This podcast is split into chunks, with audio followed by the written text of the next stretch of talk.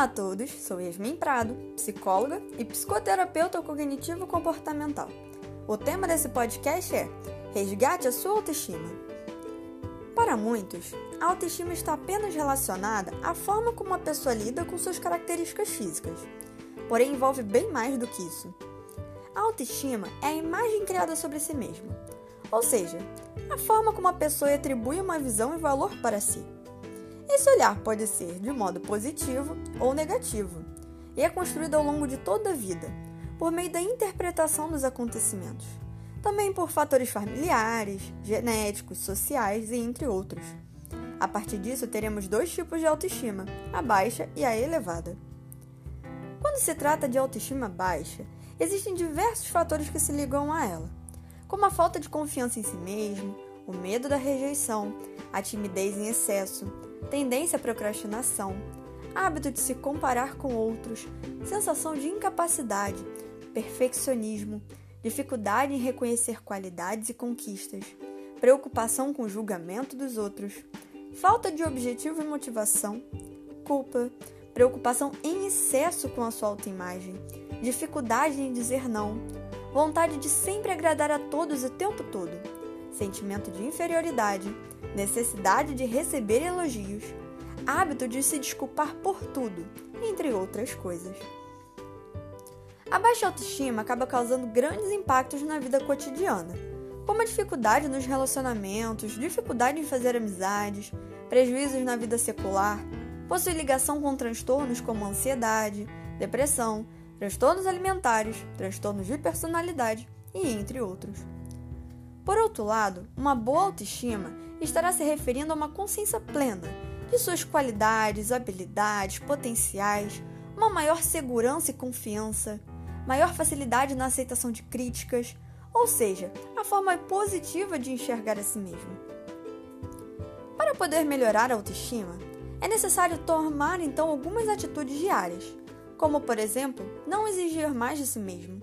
Isso acaba acarretando muita culpa desnecessária Aceite que estar tudo bem não estar bem o tempo todo. Não há problema em errar. As coisas não precisam estar sempre perfeitas. Imprevistos acontecem e errar faz parte. Ao invés de se cobrar por ter errado, aprenda com esses erros. Aprenda com as críticas. Você não é responsável por tudo aquilo que dá errado. Não se culpe por aquilo que não depende só de você.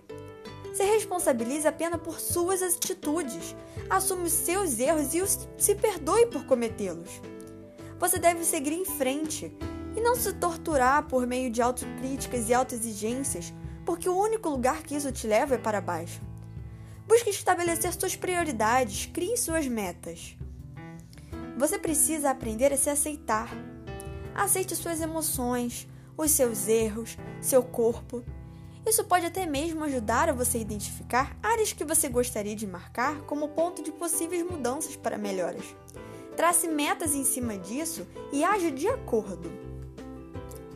A baixa autoestima envolve a tendência de focar apenas nos aspectos negativos sobre si. Procure fazer um movimento contrário. Busque focar nos aspectos positivos. Liste as coisas que você gosta em você, suas qualidades, talentos, conquistas e valorize cada uma delas. Se isso for uma tarefa muito difícil para você, você pode pedir a ajuda de alguém de confiança. É preciso também que você pare de se comparar. Ninguém é igual a ninguém e nem melhor do que ninguém. Cada um tem sua história de vida, sua personalidade, suas qualidades e seus defeitos.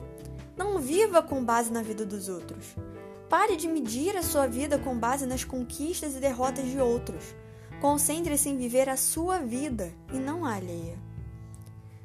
Procure se afastar de pessoas tóxicas que só lhe deixam ainda mais para baixo e te prejudicam em diversos sentidos. Você deve se aproximar de pessoas que acrescentam a sua vida de forma positiva e não ao contrário. Um outro método é aprender a dizer não quando, quando necessário e sem se sentir culpado por isso. Coloque limites entre você e o outro e expresse ao outro quando os mesmos forem ultrapassados. Não há nada de errado em se priorizar, em ter vontades. Não hesite em fazer isso por você. A dificuldade em dizer não está relacionada com a vontade de agradar a todos por medo da rejeição. mas fazer isso só alimenta ainda mais sentimentos negativos. Comece agora a mudar esse hábito e a dizer mais sim para você. Também é importante se libertar da aprovação dos outros. Viver em função da aprovação alheia não é viver, é apenas representar. Se você for sempre o que os outros querem que você seja, nunca será você mesmo. Você não precisa ter medo da rejeição e das críticas. A opinião dos outros não te define. Rótulos não fazem ser quem você realmente é. Você não tem a obrigação de ser ou fazer as coisas só porque os outros querem. Então, pare e reflita sobre isso. Quem eu realmente sou? Deixo o meu verdadeiro eu sempre de lado pelos outros? Se sim, que pessoas e situações me levam a fazer isso e por quê? E comece a fazer as mudanças necessárias. Seja você para você e não para os outros. Pratique o autocuidado. Durma bem, alimente-se bem, faça exercícios físicos. Se exercitar traz grandes benefícios para a saúde física e mental. Seu corpo libera endorfina, é um neurotransmissor do bem-estar. Faça atividades que você gosta ou que gostaria de começar a fazer, como dançar, aprender um idioma, pintar, tocar um instrumento, ler, plantar, jogar, entre outras coisas. Se permita também descansar. Cuide da sua aparência e dê agrados para si mesmo. Pratique o autoconhecimento. Se questione, reflita Explore novas possibilidades. Procure fazer uma autoavaliação. O ato de se conhecer contribui para o desenvolvimento da autoestima e do amor próprio. Aumenta a confiança, possibilita mudanças e permite a compreensão das situações por um outro ponto de vista. Garante uma maior percepção das emoções. Traz mais controle sobre sua vida e entre outros benefícios. Praticar a gratidão também é excelente. Pare por alguns instantes do seu dia para listar coisas que você pode ser agradecido. Por mais simples que sejam, como o simples fato de ter pessoas com quem possa contar, por ter um aprendizado, por estar perseverando apesar das dificuldades, por estar vivo. A neurociência até mesmo afirma que quando a gratidão é expressada, o sistema de recompensa do cérebro libera substâncias como a dopamina. Esse sistema é a base neurológica da satisfação e autoestima assim como também a liberação de ocitocina, que auxilia no medo, na angústia e na raiva. Por último, mas não menos importante, faça psicoterapia. Cuide da sua saúde mental. Ela é tão importante quanto a sua saúde física. Não deixe de procurar a ajuda de um profissional para tratar dessas questões. Ressalto aqui que é um espaço de sigilo, sem julgamentos, onde você será o foco. Gostaria também de ressaltar que, como citado no início desse podcast, a autoestima é construída ao longo da vida.